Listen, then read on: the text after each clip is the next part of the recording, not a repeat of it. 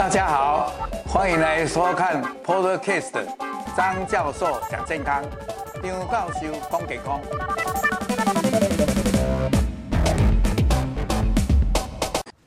各位朋友，大家好；各位朋友，大家好。又到了今天礼拜四，每一周礼拜四的下午两点，张教授讲健康的节目。啊，这个直播节目大部分的时间来讲乳癌的代志，跟一挂癌症相关的事情。另外一个，我们就是大家关心的这个病毒。那我这一本书是世纪病毒，哎，这本书写得很不错。今天是最后一章啊，也蛮精彩的。那加上我对于哎这两年来多的这个疫情，我也有看了一些书，再加上我们医院里面这样反反复复啊，也经历了很多的事情。那所以身边也有很多人确诊。那我借这个机会也跟大家来分享。那这一次要讲的就是一个总检讨，也就是说，诶，这个全球大流行，我们能够去避免吗？大家来讨论一下。那假如下一次又来了怎么办？我为什么讲下一次？其实等一下我会讲。我们现在这一次的疫情应该是全球的大流行快要结束了。哎，台湾是诶比较晚的。那大概到六月底或七月初，我想就会解封了。所以我这样的预测应该是有一些道理，等一下会跟大家来讲。那各位呢，如果对我的演讲觉得不错的话，也请你按赞、分享，还有开启小铃铛，谢谢。好，那我们今天要讲的大概就是说，呃，反正这样过了两年多了，那这本书是去年出的，不过我。把它读起来，诶，这位记者真的写的，好像都预言的事情都蛮准的。所以虽然是去年的书，但是还是蛮管用的。就是说，我们要了解我们自己的国家，我们自己的处境，甚至于就是说你在台北市，或者你在家里，或者你在你的工作的职场，到底你是处于哪一种状况？再来就是说，这一次的经验有没有让我们可以给将来做一些？诶，可以让我们警惕的，或者让我们有一些可以参考的，那就是怎么样的将来的一些借鉴。还有呢，这种战是全球大流行，那怎么样？诶，一个世界的一个组织，那当然就是所谓的呃全球的力量来怎么样来诶合作啊？这个我等一下也会稍微跟大家来提一提。那我们单单我们自己的国家。哎，我们看出我们的险境，看出我们自己的状况，那我们是怎么做的？那我们这时候呢，不是在追究责任，而是在检讨现在的状况，然后让它状况会最好，然后甚至于我们以后能够来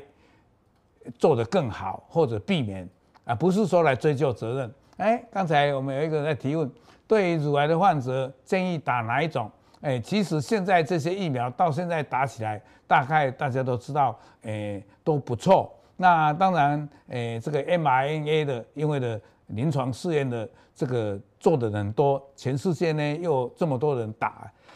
基本上还是，哎，最好的。哎，但是呢，其他的像这个 Novavax 啦，或者 Johnson Johnson 的啦，还有我们的高端，哎，我其实也没有排斥。那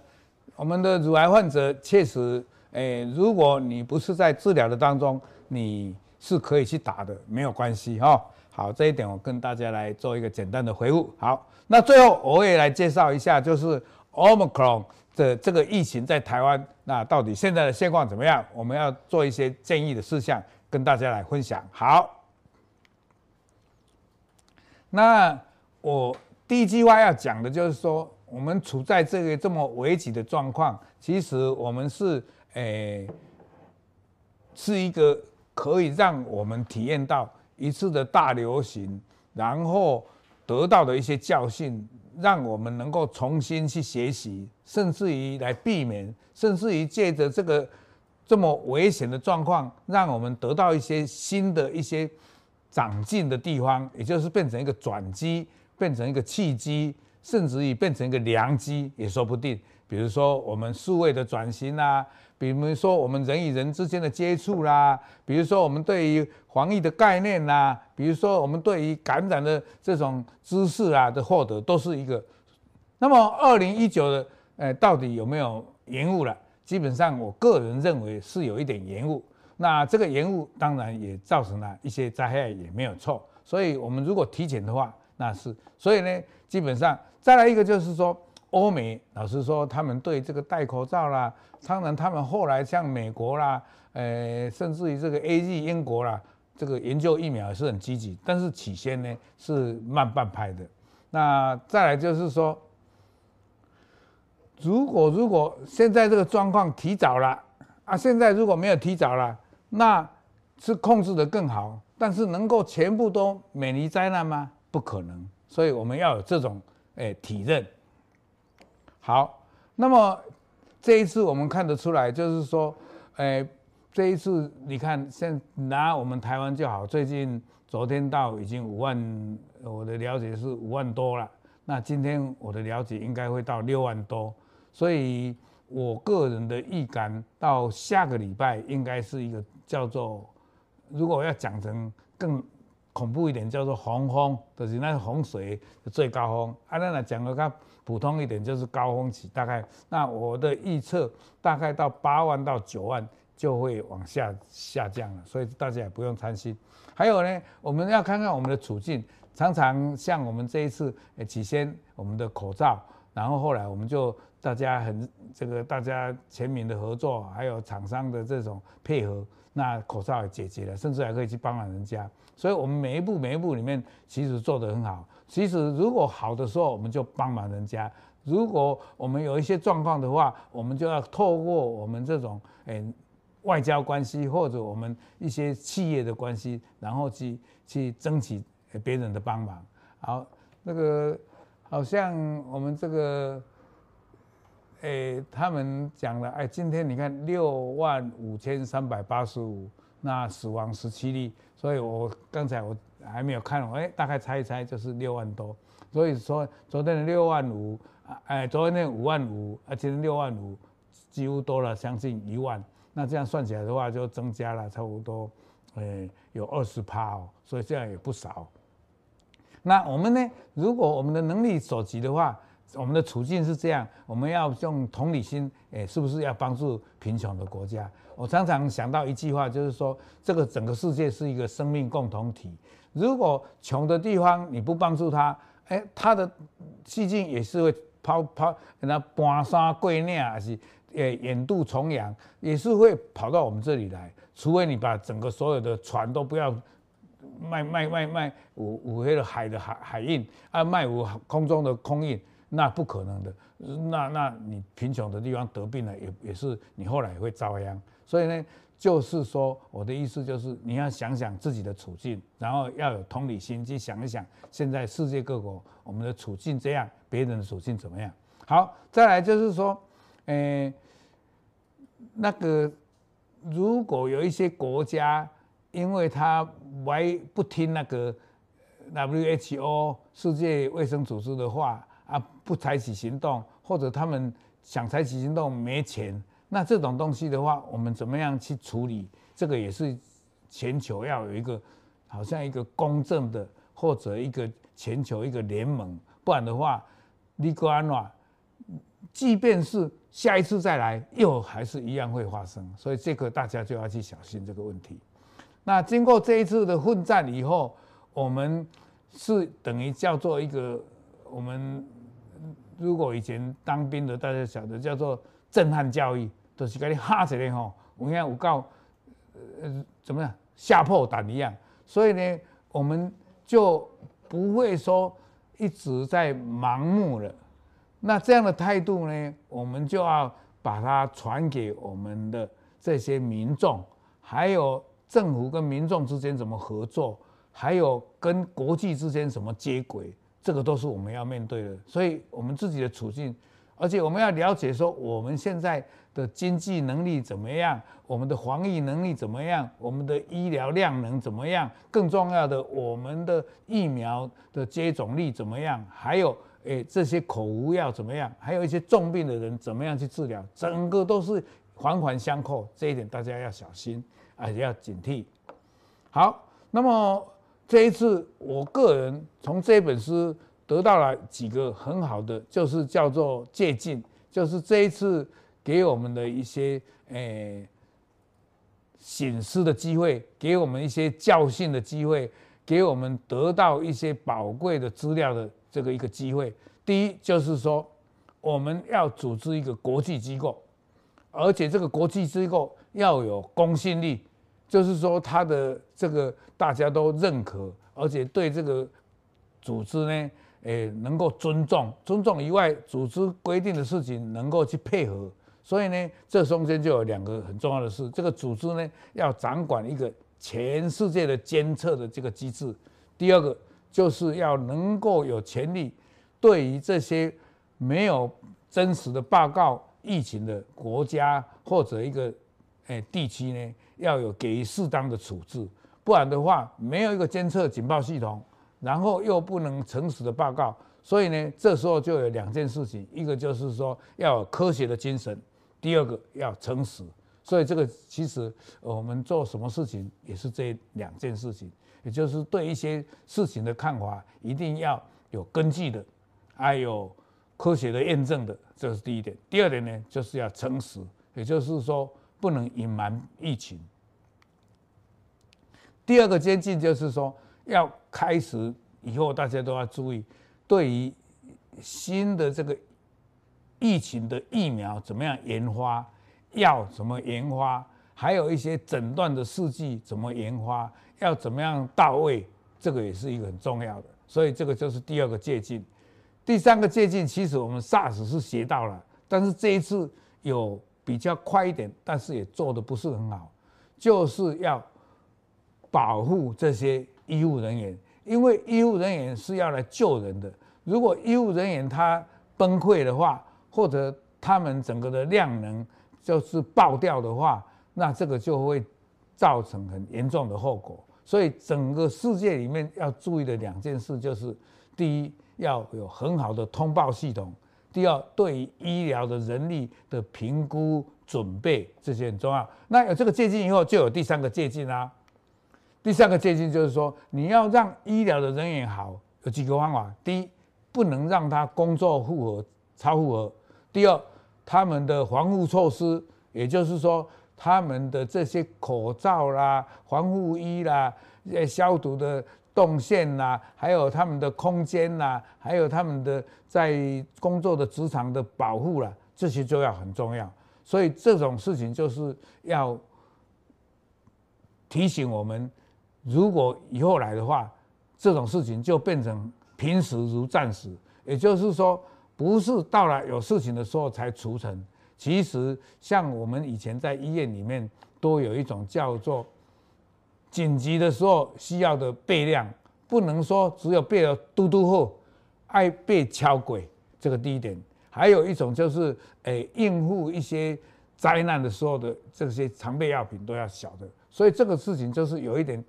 平常也要有一种演练，这个是第三个借镜。好，第四个借镜呢，也就是说，我们不要以为这个是医疗的责任、政府的责任，其实人人都有责任。因为为什么？这一次大家讲的这个数值是蝙蝠，哎，啊，你蝙蝠可以把它杀灭吗？不行，因为蝙蝠是我们生态循环里面很重要的。我们现在的蝙蝠也，呃，我记得我上一次讲四十几种，现在剩下十几种哦。这个蝙蝠它是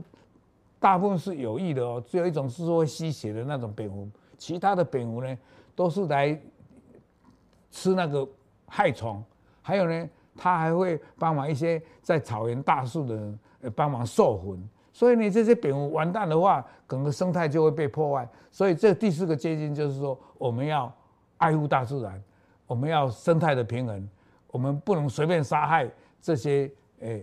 动物或者濒临绝种的动物。所以这种就是说第四个结晶。所以。不要说我们贪图一些像那个有一些呃，我们不就不讲什么国家，就是有那种捕食野生动物来吃的这种习惯，应该慢慢要在这个世界，在这个地球上来消失。哎，对，我们现在有一位朋友来问说，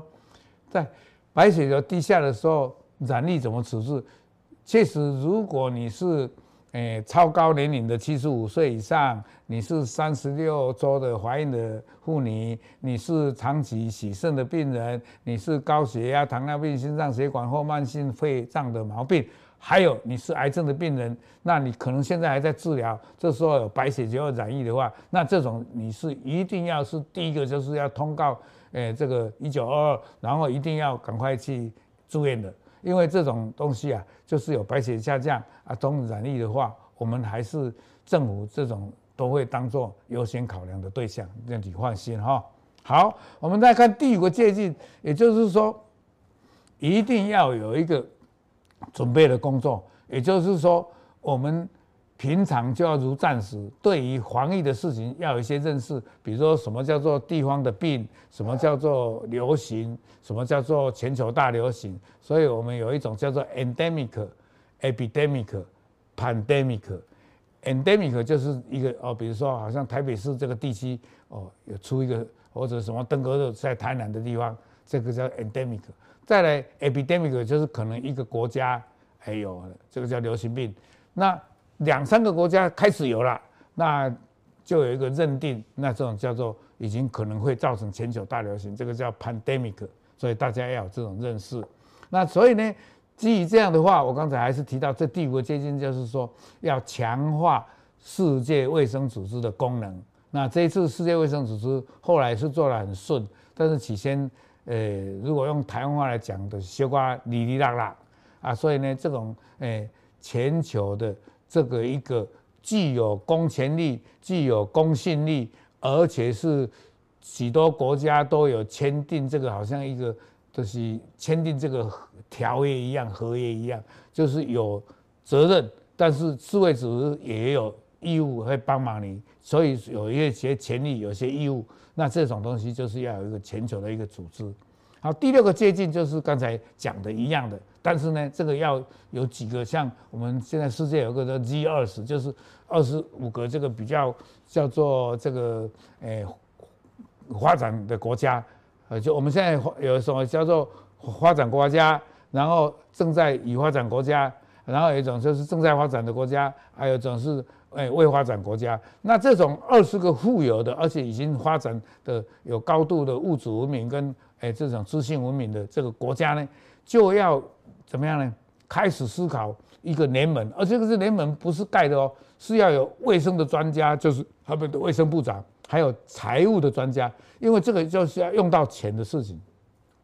那国家要充分的授权，不然的话，你这个世界卫生组织都是。一种空壳子就不行，所以这个平台如果建立起来，那在于诊断的试剂啦、疫苗的研发啦、疫苗的分配啦，还有治疗的用药啦，甚至于刚才讲的，诶这些诶，甚至于一些叫做防疫的物质，都可以适当的补，比如说诶一些防护衣、一些口罩或者一些防护面具，还有一些消毒的用药，这些都是其实。这时候，世界卫生是要走出最最重要的第一步。好，这个是第六个戒禁。那第七个戒禁呢？这个就是监测系统。其实我刚才讲的，也就是说，这个每一个国家要有它自己的监测系统，而且这个监测的系统要跟这个世界卫生组织有一个部门，就是在掌管这些疫情的，诶。高高低低、起起伏伏，还有它的诶人数，还有它的那个医疗量能，然后也要了解到说，诶这些疫苗的分配，然后不要有说穷的就没有，或者有种族的歧视，或者有性别的歧视，或者有宗教的歧视，所以这时候变成有一句话叫做 solidarity，就是团结。第二一个叫做不要 stigmation，stigmation 的意思就是不要有。歧视，不要有跟人家贴标签，甚至于不要跟人家污名化。哎，讲这东西的鬼仙夫念毒啦，哎，这个会害人的啦，还不跟他接近，不是这样的问题。所以呢，这时候就第七个接近就就来了，一个更重要的要未雨绸缪。所以呢，现在有一句话叫做创造性的破坏，也就是说，你的想的事情不是只有在框框里面想，你要想到比较更远的。也就是说，像这一次疫情下来以后，我们这个疫苗到底现在研发以后，哎，不要让这个病毒它传播的比你快，啊，研究哎、那个伤害的比你重，啊，你的疫苗能慢半拍，所以我们怎么样的疫苗走在前边？如果出来的话，我们就兵来就将挡，水来就强堵，所以让病不会变成严重。另外呢，让一个国家或让一个团体或让一个地区，它的复原会很快。不然的话，这种一直崩下去，就等于好像世界大战。你看现在我的了解，快六亿了，然后死亡的人数有呃五六百万了，所以这个相当等于一个战争，也是死掉这么多人而已。所以这个就是等于一种。疫苗大战、世界大战一样。好，那么这个时候还是回归来讲的，就是全球就是要联合起来。然后我刚才已经讲过了，这个疫苗是一变再变，搞不好有人说现在那个以色列他们有一个研究说，他们的污水里面现在大部分还是 Omicron，但是现在原来那个 Delta 还在，所以他很怕说，哎，Delta 是不是会再跑出来？而且 Omicron 以后会不会再有变种？不知道，但是依我的个人，夏天又到了，然后又整个全球的大家都有群体免疫啊。我们台湾现在也一步一步步到高峰，那到高峰维系了一个礼拜以后，它就慢慢降。那大部分百分之我们以前有，诶，第二季的都达到百分之八十以上啊，第三季的剩下一些人就是差不多差一点，可以有百分之十到二十还没有打，甚至于这些人应该要提升他的疫苗打施打率。那这样的话。这个事情就是变成很重要，呃，所以呢，我们一定要注意到，就是让全世界都有群体免疫了，然后它的变变种变得虽然还是会传染，但是它已经变轻症化了、流感化了，所以呢就比较不会有重重症或重症，甚至于死亡。所以这一点就是全球的事情，没有一个国家能够说置外于这个世界。也就是说，你你你你不做也没赛。啊，你就是一份子，你都要担当这个承担这个责任。所以接下来疫苗监控检测，那他这里是写说要将来的新一波，我个人暂时觉得是不会，反而是诶秋天以后诶其他的像流感啊，或者像其他的疾病，我们不得不重视。好，所以我们讲来讲去。就是说，现在历史上给我们好几次的教训，但是我们有没有做相应的准备？共共拢有咧准备了，但是其实准备了拢是差不多要打折扣了。所以，怎么样建立一个系统性的预防，然后控制下一次的疫情，该是一个要检讨，而且要诶、深刻反省的时候。那这个。真的是 WHO 要做的，那这个就如果以我这种这一次的这样，还有是自己当医生哦，这个事情真的是很重要的。以后要有基础医学的人，要有医生，要有病毒的专家，要有疫苗的专家，要有很大的这些几个比较要想，因为有一阵子大家不重视它啊，做疫苗就是。没有什么可以赚到钱，所以有的药厂还不想研究嘞，所以这变成有时候变成国家或者国际要来动用什么资源，好像比尔盖茨他就对这个疫苗就设计了一个非官方组织的这个团体，我想这种团体是很好的，但是要怎么样让它更有公权力，让它更就是规模更大，做的事情更多啊，资源又更充足，这个都是很重要的。所以要有传染病相关的临床基础，还有社会的支持。好，那么讲到这里，我现在就是来讲国家怎么做。那我们有一个管理学家叫做 Annemarie Slot，他就讲到了，现在是一个网络的时代，以前已经是一个地球村的时候，我们不要再说我自己是怎么样怎么样，我们要透过网络。然后大家要变成一个资讯公开透明，那这样才会把这些信息会及时的诶广传到世界的每一个角落。所以将来就是要做一个常设性的机构，而且这个机构要有公权力，要有资源，要有专家，要有诶实际的运作，然后他研究的东西可能会牵涉到经济方面的，还有健康方面的，还有基础研究方面的。更重要的，也许会因为这样的关系，会牵涉到一些诶、跟臭氧层啦、气候的变化啦，这些都可能都有相对的互动跟影响的关系。这些我们都要去做了，不是说诶、欸、好像单单你做一一件事，而且这个事情是有跟其他的相关的气候变迁、经济的诶、欸，像现在已经弄成变成通货膨胀啦、经济垮台啦。这些都是很重要的事情，所以国家卫生条例有了，但是我们要落实来执行。那我们这时候如果去追究的话，都没有什么帮助。现在是要大家都是同心协力啊，人人有责，各国都有责任，富的帮穷的啊，穷的哎拿到了钱不要去贪污，不要去弄掉，不要腐化。对，所以联合国秘书长他就有讲一句话，就是说我们必须同心协力来打造互联的平台，建立更永续，而且海大海纳百川，海纳更广的。然后是在经济上，哎，因为我们有一句话，就是除了病死以外，也不能饿死。那英国的伦敦的政经学院，他也呼吁说，哎，对已开发国家以外的，那我们，诶。要做一些承诺，就是一些，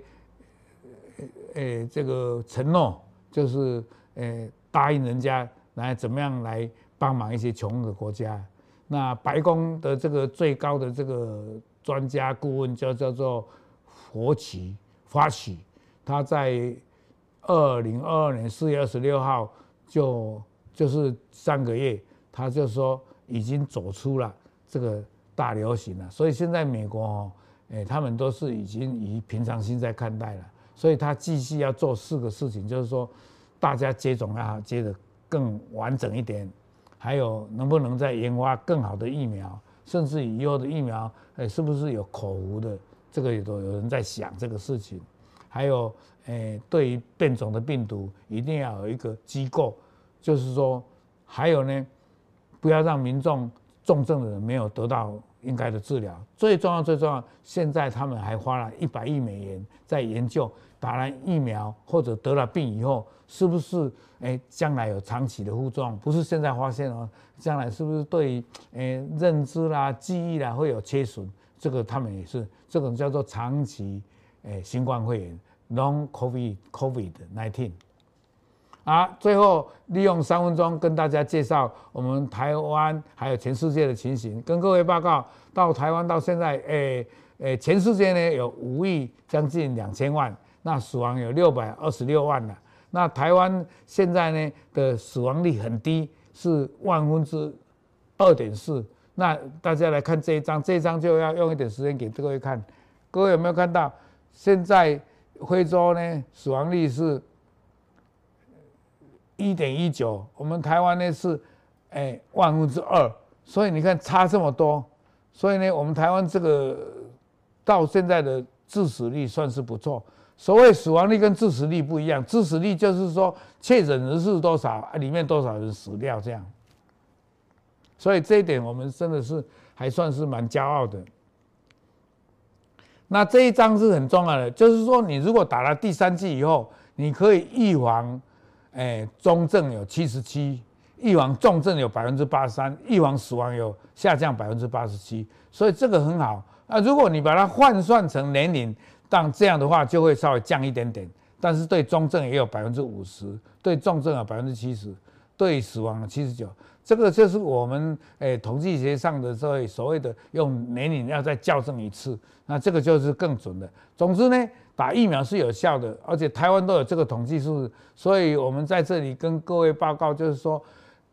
戴口罩、勤洗手、维持社交距离，再加上打疫苗，有第三剂的追加疫苗是最好的，而且对于老人家更有效，特别是七十五岁以上的人，还有共病的人，就是你同时还有癌症、高血压、神经疾病、免疫低下，还有慢性的肺。的毛病，呃，慢性的肾脏毛病或者慢性的心脏毛病，这些人都是高危险群，这些人更应该要去打疫苗。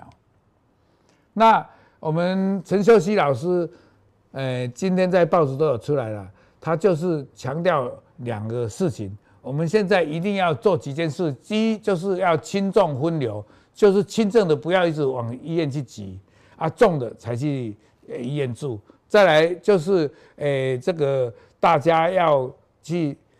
如果你快筛阳性的话，就做 PCR 以后就拿药，然后就回家机隔。但是现在的机隔呢，诶，我个人的建议呢，时间要慢慢的缩短。然后我们呢，整体来讲呢，现在这个死亡率都是可以控制。如果你每一个人都往医院跑的话，那医院就会挤压到正常其他疾病人的运作。所以第一就是重症跟死亡，我们绝对要赶快就知道。所以现在这种口服的药都是在五天内才有效啊。如果你拖到五天后啊再给药就没意思了。所以呢，这时候政府怎么样掌握这五天内的有症状的人怎么样给药，这个就变得很重要了。还有无症状或轻症的人，就要自己自我监测、自我隔离、呃，自我照顾，然后不要往医院跑。然后这时候就要有自己的节制和自己的控制，这个就很重要。好，这一点就是好。那如果对密切接触者的话，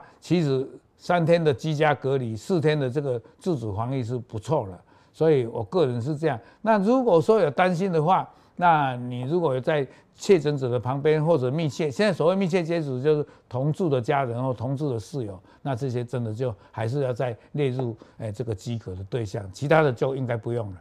好，今天大概这样跟各位介绍一下，诶，意思就是我们台湾现在目前一定要轻重分流，轻症的，诶，你如果是缺人的，你可以拿药。但是你要自己诶自主管理。那对于重症、中症的，我们政府有义务，而且有责任，而我们的这个在保持医疗量能下，一定热心照顾，该住的要住。然后再来最重要的，也就是这些年老的有共病的人，一定要赶快去打第三剂疫苗。那么现在，诶，国家也开放给五六岁到十一岁的诶这些学童要打疫苗，但是因为稍微有慢一点，但是应该这方面大家诶政府也应该诶积极的部署好一点，让呃儿童能够真的是儿童是未来国家主人翁，一定能够诶打到疫苗。以上跟各位介绍，大家如果这时候没有看到的，在这个 Facebook 还有 YouTube 来诶跟我们诶观看我们的这个节目。啊，如果觉得好的话，帮我们按赞、分享、开启小铃铛，谢谢，祝大家健康快乐，早日挥别疫情。